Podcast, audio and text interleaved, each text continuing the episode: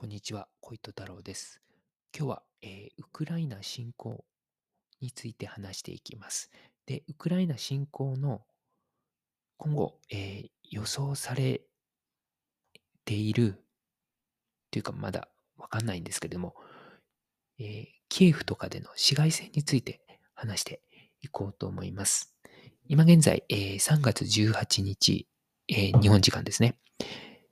においては、えーキエフでは市街戦は行われていません。しかしですね、えー今、ウクライナとロシアの戦争が膠着状態に陥っていますので、まあ、今後展開によっては、キエフやハリコフでの市街戦が予想されています。で、市街戦に関してなんですけども、いわゆる市街戦での戦いっていうのは、白兵戦、えー白い兵士の戦争と書いて白兵戦というものが行われます、メインで。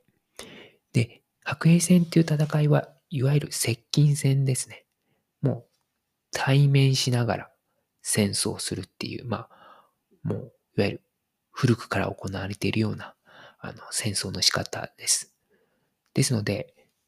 まあ、近くに敵味方同士がいるので、後方からミサイルとか、上空から飛行機の爆弾とかっていう援護射撃はまあ期待できないわけです。なぜなら、まあ味方も殺してしまうことになるからですね。ですので、もう白兵戦において差を決めるっていうのは、個々の兵士のまあ、接近戦でのその強さですね。そういうので、え決まってきます。ですので、えー市街戦においてはですね、まあ、専門的能力を持つ軍人の投入っていうのは、まあ、もったいないということになります。まあ、ほぼほぼ、えー市街戦で決まるのは、あの、まあ、接近能力ということになるわけです。ですので、まあ、人海戦術ですよね。そういうのがやはり重要になってきます。あとは、まあ、残虐性っていうのもね、あの、ものを言ってくる側面はあるのかなっていうふうに思います。つまりですね、自軍から、まあ、どれだけ犠牲を出してもいいというような、まあ、残虐性ですよね。そういうのが、まあ、差を決めてくる側面っていうのがあります。ですので、あの、ロシア軍はですね、結構、その市街戦をね、おそらく避けてるっていうか、できればしたくないなと思っていると、えー僕は思っています。なぜならですね、えーキエフとかハリコフでの市街戦となると、当然、ホーム側がまず有利になってくるわけです。まあ、キエフとかハリコフっていう場所を知っているのは、やはり地元のホームのウクライナ側なので。で、それに加えてですね、今回の戦争では、ウクライナ側の士気が、やはりかなり高いので、まあ、市街戦となるとですね、まあ、我が家を守るという、ウクライナ側の方が、まあ、かなり強い抵抗を示すということは、まあ、予想されますので、まあ、ロシア軍は相当なダメージを受けると考えられます。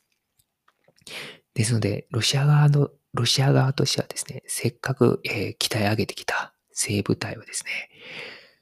このキエフとかの市街戦で投入するっていうのは、かなり躊躇しているんじゃないかなというふうに思います。ですので、今現在ね、その代わりとしてロシアは、あの、シリアから、中東のシリアから兵士を募っているというふうに言われています。まあ、そのことからも、やはり、ロシア軍っていうのはかなり自軍の、自らの軍隊の投入を市街戦ではしたくないんだろうなっていうのが思います。で、実際に、今もって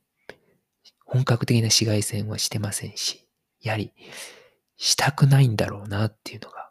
わかります。で、まあ、あとですね、歴史的にもですね、第二次世界大戦で旧ソ連と、えーナチスのドイツが戦ったんですけれども、例えばその戦いのスターリングラードの戦いっていうのでも市街戦っていうのが行われたんですけども、まさにスターリングラードの戦いの市街戦っていうのが、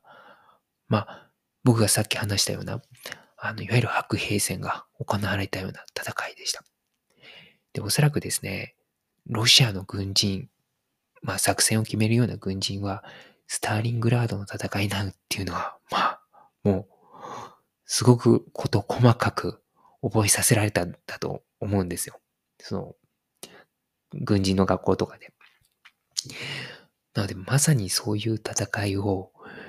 演じてしまうっていうのは、なんか避けたいなと、彼らは思ってると思うんですね。まあ、とはいえ、いざ、えー、市街戦になった場合に備えて、まあ、いろいろは考えてはいると思うんですけれども、まあ、ロシアの、えー、軍人ですね、偉い、えー、作戦決めるような人たちが、まあ、今、シリアからね、兵士を募ってるってことなんですけども、あとは、まあ、周りの荒くれ者たちですよね。そういう者たちを、まあ、募っているのかなっていうのもちょっと想像します。で、まあ、あと、荒くれ者を供給する組織ってなると、まあ、やりまあ、アウトロー組織とか、まあ、現地の武装勢力なのかなっていうふうに思いますね。はい。ですので、まあ、現地の、まあ、ロシアとかウクライナの、まずあとその周辺諸国の、まあ、アウトロー組織武装勢力っていうのも、この戦争によっていろいろなんか慌ただしくなってるのかなっていうふうに考えます。今日は、えー、以上となります。お聞きいただきましてありがとうございました。